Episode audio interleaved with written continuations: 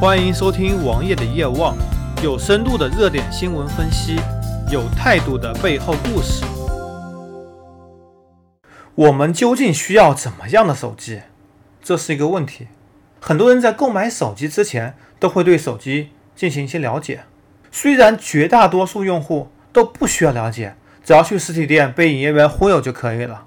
但是现在越来越多的人愿意选择在网上通过测评来选择手机，而测评媒体在此之间收了很多的利益。当然，这不是今天我们节目的主题。我们的节目主题是用户到底需要一款怎么样的手机？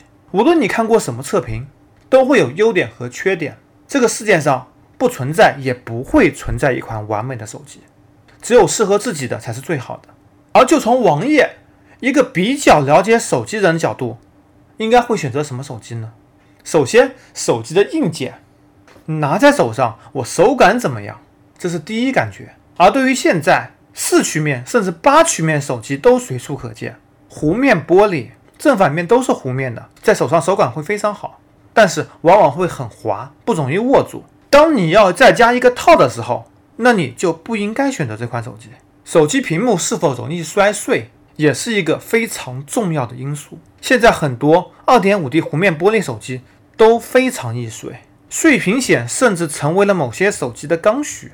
为了用户体验，为了外观而牺牲手机的质量，有些人觉得可取，但是更多人觉得这是不可取的。说到了屏幕，LCD 跟 AMOLED 或者 OLED 是彼此之间互相矛盾的。OLED 和 AMOLED 色域更宽泛。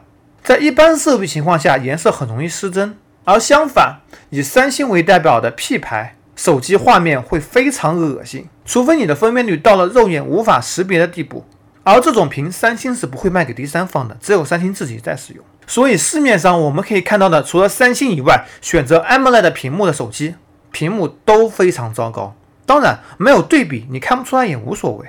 在目前，LCD 屏依然是主流，但是未来几年内，AMOLED 或者 OLED 肯定会取代 LCD。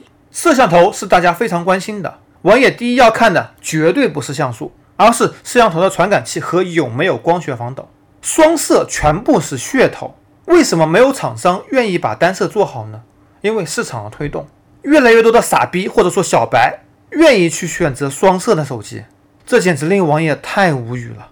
而手机的内部呢，CPU 是重中之重。六二五、六二六性能完全不行，但是这么多旗舰机在使用，六五零、六五二和六五三，二十八纳米早就应该被淘汰了，还有人在用。